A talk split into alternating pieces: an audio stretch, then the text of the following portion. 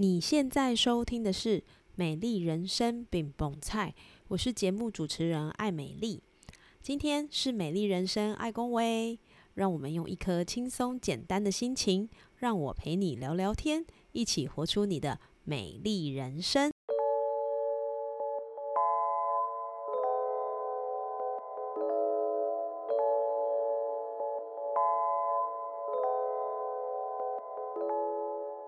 本周为你推荐的精油是柠檬精油。柠檬精油提醒你，你有自己的目标，目标越大的时候，你就更需要专注在你想要的事情上面，不要被其他的事情来干扰跟分心。你现在要做的事情应该不是那么的容易，在各种混乱的时刻，柠檬可以使你的头脑清醒，并且专注在眼前棘手的事物上，帮助你去除自我怀疑及冒牌者症候群。用更冷静的态度去达成正面的结果。柠檬本身具有酸味，它也是个杀菌剂，帮助你提升心脑，增加专注力。这是这个礼拜柠檬要给你的小提醒哦。Hello，欢迎收听《美丽人生》，爱公维，我是爱美丽。在上一集的节目里，我们邀请了精油进口商质感生活的 Eden，用不同的思维和角度来看待精油产业这件事。不知道是不是也让你大吃一惊呢？我必须诚实的说，我是，而且吃了很大很大很大的一惊。特别是在跟伊登聊天的过程当中，我觉得也会让我自己去反省，我以前在看待精油这件事情的时候，是不是都被某些角度或者是被某些框架给框住了？因此，在这样的分享过后，我觉得也许我们可以用不同的角度去理解不同的思维怎么销售、怎么教学以及怎么使用。而今天的节目呢，我们要邀请伊登来跟我们分享那些精油在他生命里发生的故事，如何影响他在日后生活中大小的决定。邀请你带着一颗愉快的心情，跟我们一起听听伊登的故事吧。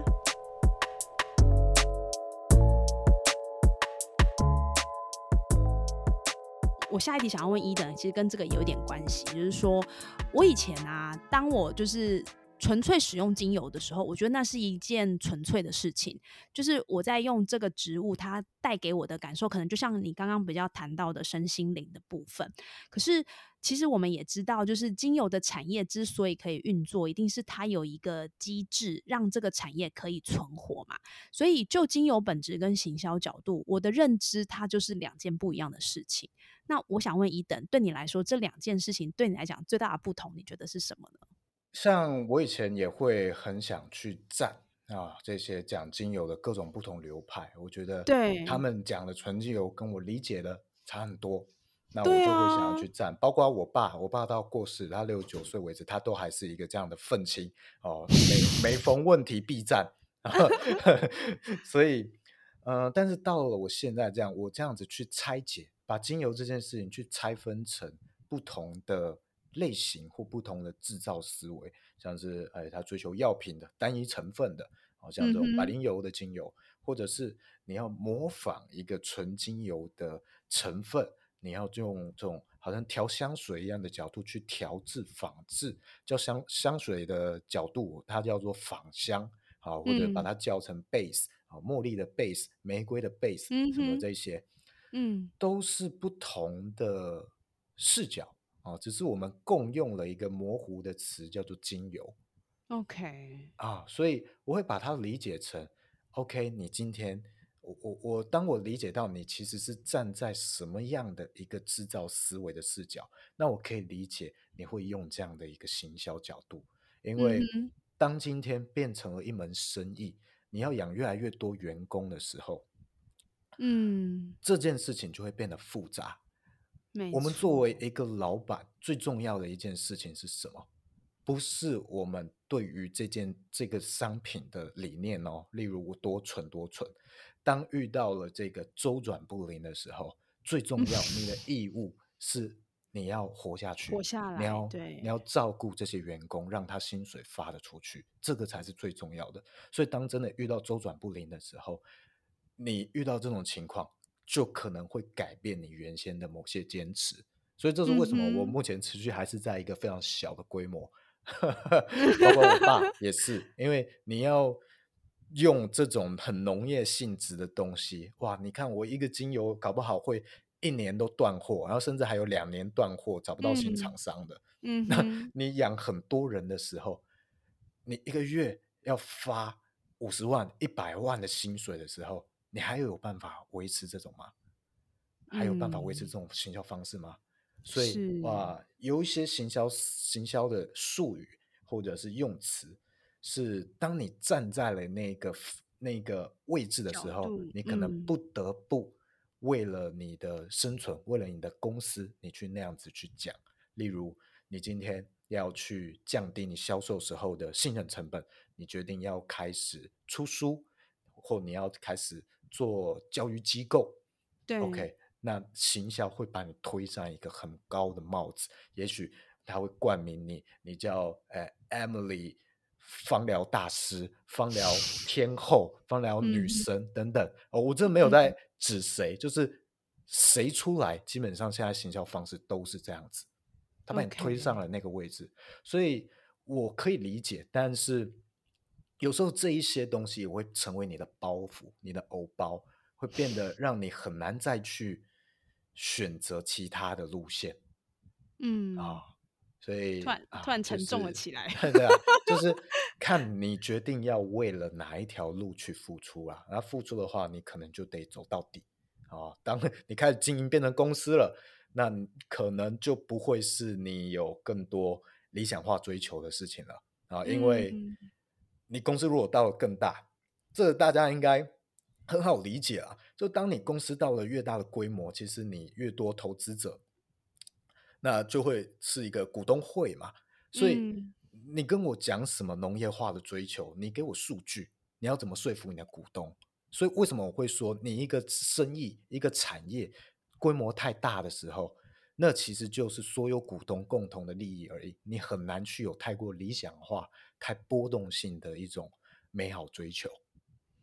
啊，好沉重哦！可是我可以理解你刚刚说的这个部分，因为当我们的我们的视角从这个使用者的角度变成是一个经营者的时候，其实你的视角本来就会不一样，这是非常正常的事情。那你要做一个生意，就像你刚刚说，就是要活下来嘛。活下来，你一定有一些取舍。那除非你可能就是很有钱到不需要去担心这些东西，你可能还是可以持续赔本继续做。但是当你需要好好的活下来，你要取舍的东西就会。变得非常的明显，你应该要怎么样取舍，让你可以好好活下来，这就是一个生存的关键。所以呢，我觉得如果说我们追求的真的是纯，那在提到精油产业或者是精油行销链的这样的名词的时候，我觉得那个思维就会跟着调整跟改变。这是我 今天到目前为止最大的心得啊。对啊，其实我们去看这些。农场端哦，你要说他真的有非常高的理想追求吗？其实也不一定哦。如果你今天你的需求量变成十倍、一百倍的时候，哎，他要去收很多员工，或者他要变得非常惯性化去种植的时候，你觉得他还能维持这样的一个呃原本很农业化的种植方式吗？他会不会有任何的改变呢？其实很多的选择。我们搞不好只是还没有面临到需要选择的位置而已。是啊，所以所有的东西，我觉得最接近嗯一个，也许我理解中真理的一个词叫做平衡。嗯哼，我们就是在这个平衡里面不断去取舍，其实是自己喜欢的选择。那像我，我选择这种很农业化性质追求的精油，那是我喜欢。我现在不会用这个帽子来去检视别人，说你为什么没有达到我这样的高度或追求？嗯哼，因为每个人背负的东西不一样。嗯，哇，这个真的是一个很新的视角哦。我觉得我们不是再去从精油到底什么东西有没有效来看，而是从更广泛的，你站在什么样的位置去看你使用的精油，你就会赋予它什么样的眼光跟角度。所以，我想。到这边为止吼，让大家稍微休息一下哈，因为我接下来要讲的呢，应该就比较不会这么严肃了啦吼。真的吗？真的，应该是吧。其实我觉得蛮蛮开心的，因为我今天我真的很开心可以听到一些不一样的声音。我觉得这些声音比较让我们务实化一点，而不是总是听到人家说，人家说，因为我接下来要说的也是人家说哈，就是说很多人都说因为疫情的缘故啊，然后很多的产业啊，很多人失业啊，然后很多呃很多的这些产业被迫要呃转型等等的。那身心灵产业会就是在这段时间内就不断的一直被提醒，比如说什么哎阿卡西。阿卡西，然后什么呃颂钵什么，反正很多很多，我现在一时之间想不到一些跟身心灵有关的词，然后可是呢，其实精油在这个部分也很常被提及哈。那包含说精油的气味可以把你吸引到什么样的地方去，让你更进入这样的一个世界里面等等的。那我想问一下伊登，你从你接班，或者是说从你小时候到现在，这算是一个很长的时间，你觉得精油？跟身心灵产业哈，精油之于身心灵产业，这个产业真的可以扶摇直上吗？还是说我们应该要回归本质，或者是回归你想要做生意的角度去思考精油这件事情呢？嗯，我觉得要讲扶摇直上有稍微有点奇怪哈，嗯，但是我觉得它确实是很很强，能够去跟这件事情那这个层面去做连接的。啊，一个事情，因为气味最，我觉得精油来讲好了，它最最别别的东西没办法取代的，就是它气味影响情绪这件事情，是不是啊？任何其他东西都很难办到，然后同时又跟其他任何的东西都很好结合的一个东西。嗯哼，啊，所以这个是它的强项，而这个东西对于情绪方面的影响，甚至嗯。中医会讲，呃，病由心生嘛，哦，所以很多东西其实是情绪引起的，所以它是有机会在根源的地方去辅助，嗯哼，啊，还有在这个身心灵层面，但是我我比较不会去锁定这一类族群去做销售，OK，呃，我自己建议啦，如果我们今天要做一个。我以批发的角度来讲好了，我不讲零售的部分。批发的角度，我不会建议大家去锁定灵性工作者，因为灵性工作者有一个特点，就是他们很追寻自己的直觉。所以，嗯哼，你如果今天锁定要销售他们的时候，你讲什么，其实他是不见得听的，因为他只信自己的直觉。所以，唯一有可能去合作的情况是，你做好自己，你去。你去有你自己的论述，表现好自己，而而他被你吸引来了，这个才有机会。所以你不要去锁定想要去找到这些人去销售他，因为那个常常是不通的。嗯，哦，那灵性我当然觉得是有很强很强的一个潜力啦，啊，在金融这方面。OK，所以我想今天我们谈到很多跟精油有关的产业端啦，哈，或者是说不同的角度啊、视野。那我的听众其实就我所知，很多都是一般人啊，就是说他们可能在呃分享的过程当中，知道哎有一些精油有什么样的功能性，所以当他们的生活遇到什么样的状况的时候，他们就会用什么样的精油去。去改善他们这样的一个不舒服的状况。那你刚刚提到的身心灵的部分，我相信也有，因为我们都知道某些气味其实会让我们在焦躁的时候回归到一些比较安静，然后比较可以觉察的状态。所以我想问一等，就是说。呃，对比刚刚所说到这个身心灵产业啊、趋势啊，或者是我们一开始提到的有没有效啦，还是你追求的目的啦？如果我们今天就就一般人来说好了哈，就是很纯粹的一般人，没有什么样要怎么样的一般人，在接触芳疗世界的时候，我们要用一个多角度来看待精油跟学习精油，你会给他什么样的建议呢？嗯。我觉得要看这个人处在什么样的阶段呢？你觉得？你觉得今天你想要问的是什么样的阶段？嗯，我觉得应该是初入门的阶段。比如说，他可能听到有人说：“哦，就是我的痘痘啊，也没有擦什么抗消炎药啊，然后呢，我就擦了茶树精油就好了。”哦，所以我我这个人一听到这样的讯息，我可能觉得：“哦，原来茶树可以消痘痘。”哎，后来呢？后来我可能就是呃家里有一罐茶树，可是我不知道怎么用嘛，然后我就问了我的芳疗师朋友，他跟我说，哦，茶树其实是可以杀菌消炎的，所以呢，你如果被蚊蚊虫叮咬，或者是说你有一些呃比较不舒服的这个。发痒的地方，或许可以试试看茶树。所以呢，当我有了一罐茶树，我也会希望说它可以多方面的去使用嘛。因为我们毕竟不是芳疗师，所以一次要有二三十罐的精油，那实在是太荒谬了哈。所以可能会希望性价比最高，它可以一罐，然后同时处理很多的症状。我相信有很多的消费者应该是站在这样的角度来看。所以如果说以一个类我刚刚说的这个这个人的形态，他在使用精油跟他学习精油的时候，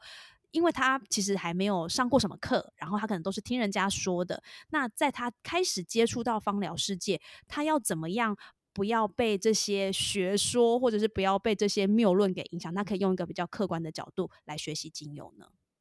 ？OK，嗯，我觉得首先。第一个一定要先学习的事情就是安全性，或者是我们前面讲到的底线。到底什么东西是什么样的尝试或用法是非常危险的？你不要先去试。好，那个要有非常高的知识水平和经验，你才能去试的。好，这些要先去学习一下，去了解一下。例如像是啊，你要知道食用精油，无论你调的再怎么多的基础油，那那个都可能不是一个出入芳疗。我觉得应该去接触的，甚至你整个一辈子的芳疗历史、呃人生里面，你没有做这样的尝试，我觉得也都没有关系，很正常的，对，都都没有关系的事 情。我觉得都那个只是某一部分人的追求哦。对，那呃，还有像是啊，刚刚的宠物芳疗，你要知道那个东西的嗯使用的情况。和他的背景大概是怎么样？但是你不要把把你家的宠物拿来当当成这个你的白老鼠实验对象啊！你不要在一个呃还有其他更好选择的时候，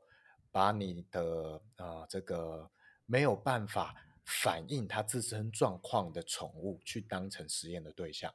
嗯嗯嗯。哦，再来，我觉得要知道就是。呃，首先在选择上，我觉得就是你开心就好，你你能够学习使用的时候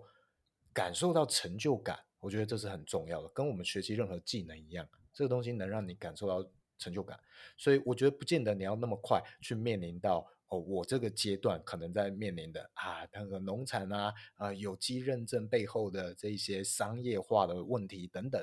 我觉得你可能都还不需要在这个新手的阶段，那可能会让你觉得面临一个太太过庞大的一个迷雾哦。我觉得这不是你需要去面对的，在这个阶段。但是可能你要去知道说，你在用的东西，你不要用 CP 值和均价这件事情去看，那很有可能会局限到你的尝试。啊，就是，呃，也许你一开始能用的预算很有限，那用的都是比较相对啊便宜一点点的精油，我觉得都没关系。但是你不要把它当成这个就是合理的市价，永远有在这之上的追求。甚至我今天你要进六千五百欧一公斤的，哎，还有在这之上的追求哦。也许他怎么样去照顾他的玫瑰，他有怎样独特的萃取，或者甚至是这个蒸馏哦。也许他蒸馏，他追求的是要萃出更多的成分哦。他怎么样去萃？他用了这个真空的萃取机之类的哦。永远都有在这之上的追求，可以不断这个产业是还可以不断进化、不断进化的。所以你不要用一个市场上，哎，大家薰衣草都卖这个价格，你就以为它的均价就在这，它就局限了你的思考。嗯，这个我觉得是蛮重要的一件事情。哇，这好考验智慧哦，因为其实，在消费者没有广泛的接收到资讯的时候，我觉得用价格去看，对相对来说是最容易的。可是，呃，我们在了解整个生产的体系，或者是了解整个来龙去脉的时候，我们却要用不同的角度来看待这个产品的这些关于价格啊、品质啊等等。我觉得这真的是蛮有挑战，跟蛮需要思考的。对啊，但我觉得，嗯，另外一个评判的标准，如果你今天是想要跟灵性层面引起连接的话，或者你你就是很想很喜欢这一种植物的特性这一件事情。OK，如果你发现你有这样的追求，我觉得你可以开始去尝试一些，嗯，在叫同样一个名字名称的精油里面，单价比较高的品牌或产品，我觉得你可以偶尔去尝试看看，去感受一下这个有什么差别啊，去突破一下你的舒适圈。哦，真的哈，我觉得。对，真的是突破一下舒适圈，你会看到一些不一样的风景。然后再搭配今天这一集，然后再反复听一下。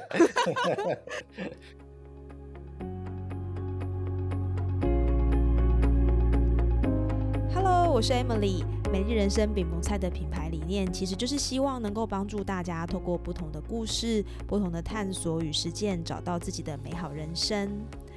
不管你是在什么样的身份、职业。状态，你都有权利让自己过更好的生活，而这些都会仰赖你是不是有平静的情绪，帮助自己做更正确的判断，前往想要的美好人生。如果你常常觉得自己的情绪起伏很大，没有办法做出好的决定，或是深受焦虑、睡眠不快乐所影响，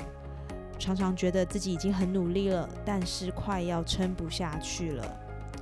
要是你有以上的状况，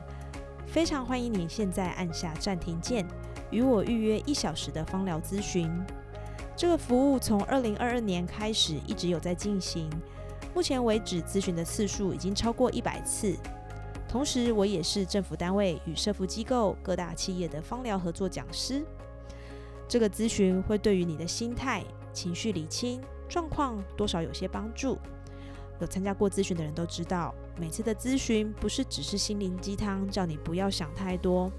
而是能够透过实际行动的下一步，与实证有帮助的香氛喷雾带来情绪方面的转换。我很慎重的看待每一次的咨询，并且提供准确的方向与建议。也希望来预约咨询的你是拥有这样的需求，愿意行动，愿意帮助自己获得情绪的改善，做出高品质的决定，进而加速活出美丽的理想人生。现在就按下预约，我们一起来讨论怎么样让人生过得更美好。期待你的到来哦！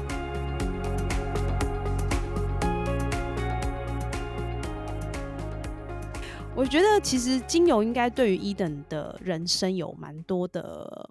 改变吧，因为它其实精油就我们刚刚这样聊下来，它的面貌真的是太。太多元了，它不是用一个角度就可以把所有的精油看透看彻，而且植物百百种，那植物本身更是百百种，所以这些东西把它乘起来之后，那个百百种乘百百种，就是呃，我不知道怎么算的一个。变化了哈，所以我想问一下伊登，就是对你来说，就是选择精油，因为你从就是算是第二代接班嘛，这样的一个选择，对你的人生有什么样的改变吗？嗯，我觉得它是一个很好的修炼场，因为它算 它算是难度蛮高的一个，应该说我在精油里面做这种很农产品追求的的方式啊，或者是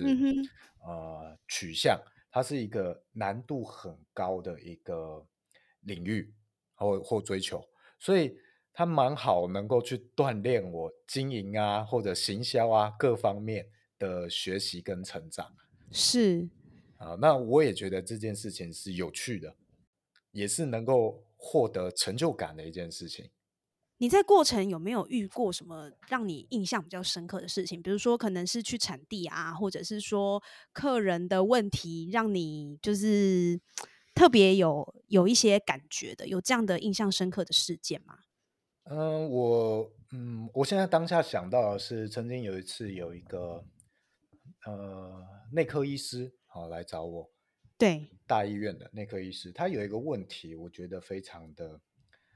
嗯。大家可以参考看看，因为可能是大家会有的一个迷思，就是他希望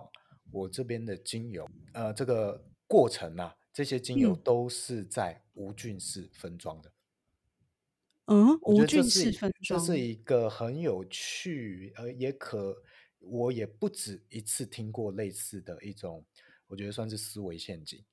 对，因为其实我们只要去理解到精油的制造啊，这些都在很贫穷的国家，他们怎么制造？这个农田中间搭一个铁皮，铁皮下面是它的蒸馏桶，这是最常见的。是，然后你这样子，哎，旁边的草丢进去蒸馏出来，然后那个那个呃瓶子啊什么，一定呃也都没有那么高的环境追求。OK，这样子制造出来的精油，然后到了台湾分装，你就说，哎，这个一定要无菌室去分装的才够啊，才符合我一个呃。医师的追求高标准，那我觉得就是有点没有打到点上，它是有点，嗯，当然，我们可能在未来的某一个时机点，这这个精油的制造产业足够成熟，OK，即使在马达加斯加，你也可以去建无菌室去萃取的时候，那我觉得也许到台湾这件事情可能会变得有意义。但是精油本身，目前这个阶段，我觉得这样的追求就会有一点画蛇添足。OK，嗯，这真是一个很好的思考点呢，就是。呃，从它这个植物一直到精油，有太多太多的过程，然后萃取到你手上的这一瓶精油。然后我们在刚刚的访谈当中也听到了很多，其实有不一样的追求，他会去做的相对应的事情。所以纯粹是什么？我觉得这件事情真的蛮值得让我们大家再一次的去思考。这个纯粹指的是植物本身的纯粹，还是你要的纯粹是哦？就是刚刚伊登说这个印象让他深，让他印象深刻的事情。我觉得现在就是在咀嚼你刚刚说的这个部分，我是觉得人真的是一个很 矛盾的动物，就是有蛮多的、蛮多的、蛮多的点，真的是需要去一一击破，你才有办法真正的比较探索到什么叫做纯粹的本质。这是我 刚刚听到蛮大的一个想法，这样子。呃，这个我觉得也是这个产业为什么我会觉得，哎，即使这么这种追求这么困难。但是仍然让我觉得很有趣，因为这就很很像人生嘛，它没有一个很简单可以告诉你的答案，这又不是考试，所以你要一个精油这么有变化的一个东西，好像考试一样，有一个答案可以告诉你，这样才叫一百分，没有这种事情。好，那如果真的有人这样子去讲，那一定是有一点问题的。哦，大家知道了啦。那背后，你你可能要去看一下，他面对的行销的压力是来自哪里，导致他要这样子去讲。好，我们这样子去看，那每一个植物，我觉得也介绍给各位我看待的方式。我们把每一个植物可以当成是好像一个人一样，或者一个宇宙。哦，我们去使用它，就像在跟一个人去相处。有些时候你会觉得啊，跟他相处很舒服，但有时候你的状态不同的时候，也许你会觉得啊，我不要在这个时刻跟你相处。所以，精油当今天它如果是一个农产品性质、一个很活性的东西的时候，它是千变万化的，你很难去真的去讲说啊，你就是消炎啊，你就是助眠等等的哦，它不是那个就很像在说啊，你今天这个人，你就是英文很好，你去做英文翻译。啊，他不完全错误，但是你用这种这种方式去认识一个人是非常非常粗浅跟片面的。啊，我们还有很多很多可以深深挖掘，甚至我们跟一个人相处一辈子，我们都不见得能够真正说我懂他。对，那精油，哎，农产品性质也是这样啊，那是永远没有办法 研究透彻，所以我会鼓励大家说，不要去。偶像崇拜精油领域的任意任何一个分享者啊，他们有一些的给自己的冠名头衔，那个是行销上面的的压力啊，或者他必须那样子去做。但是我们不要去崇拜说啊，哪一个大师他讲的一定是对的哦。我觉得精油这件事情，就是我们穷究一生都很难去，嗯，去即使前进一步也好。哦，那也都是非常非常大的进步了。嗯，真的哇！我觉得今天这一集我真的是获益良多，因为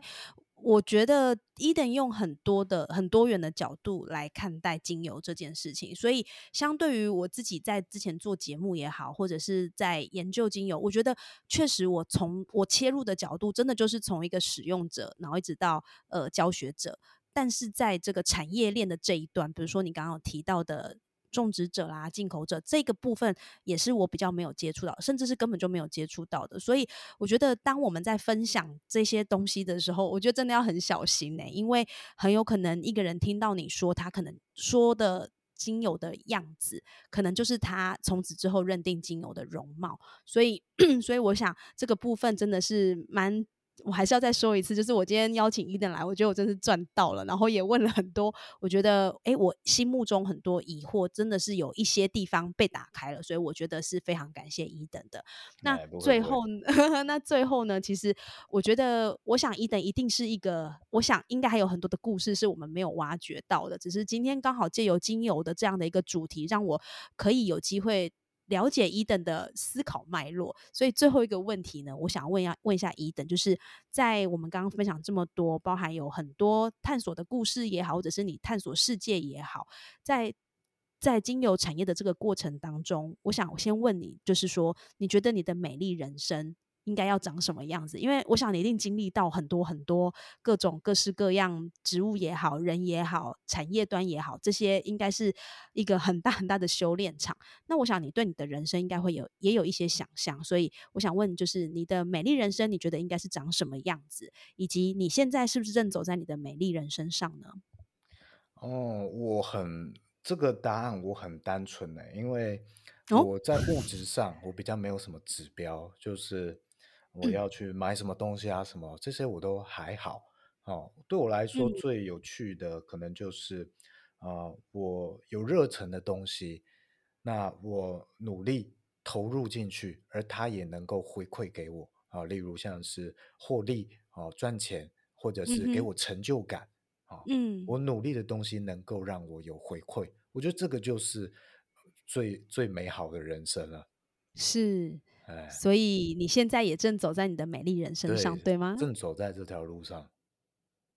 啊，不断平衡着，不断平衡。今天有几个关键字哈，就是平衡啊、修炼啊，哈，还有一直去呃找寻我们真正想要的那个角度，然后去看待一件事情。所以我想今天这一集，对我相信对听众朋友来说，一定是一个很大的不一样，然后也是一个多角的思考。那非常的感谢伊登到我们的节目里面来。我我宣传一下我的节目好不好？好啊，当然没问题。简单宣传一下，就是可以。大家有听到我的呃，我自己有一个 podcast 节目，呃，录了大概快一百集了哦。那呃，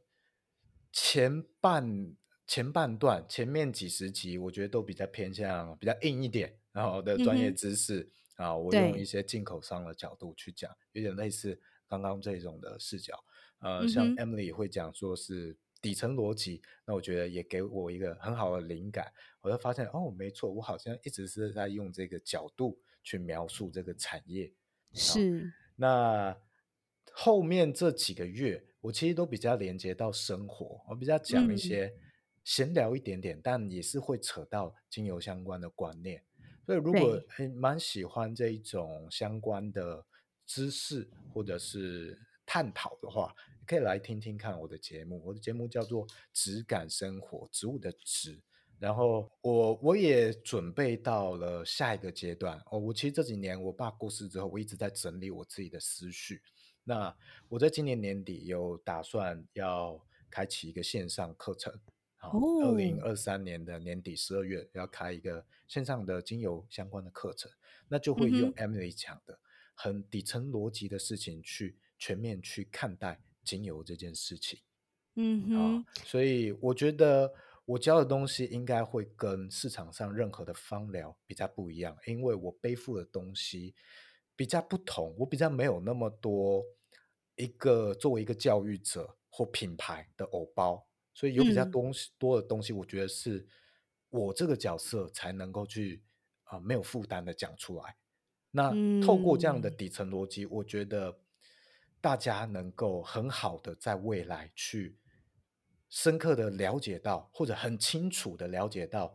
哪一支精油它代表的是哪一种类型的制造思维，以及今天一个教育者他是用哪一种思维角度在讲精油。嗯哼，我好期待哦！哎呀，这个是我的方，所以到时候这些呃连接大家可以到我的 podcast 那边去看，我都会放在我的那个关于我的栏位。